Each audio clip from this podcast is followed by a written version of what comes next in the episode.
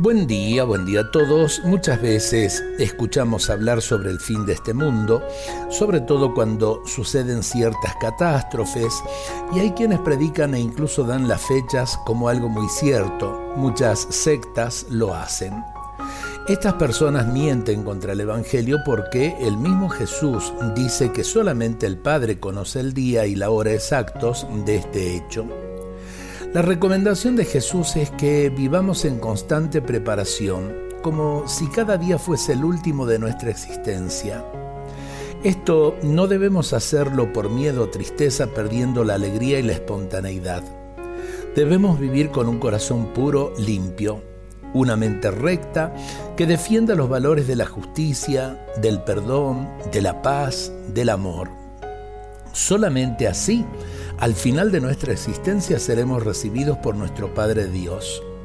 Entonces, vivamos cada día como si fuese el último de nuestra estadía en la tierra, tratando de acumular actos de amor para costearnos ese viaje tan importante hacia la casa de Dios. Dicho de otro modo, lo que sembramos en la tierra será nuestra eternidad.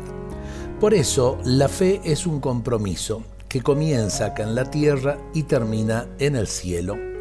Eh, a ver, el infierno lo elige uno, como el cielo también lo elige uno, viviendo consecuentemente. A ver, un corazón lleno de odio, un corazón lleno de rencor, un corazón que rechaza a su hermano es injusto, no puede pretender una eternidad de gloria.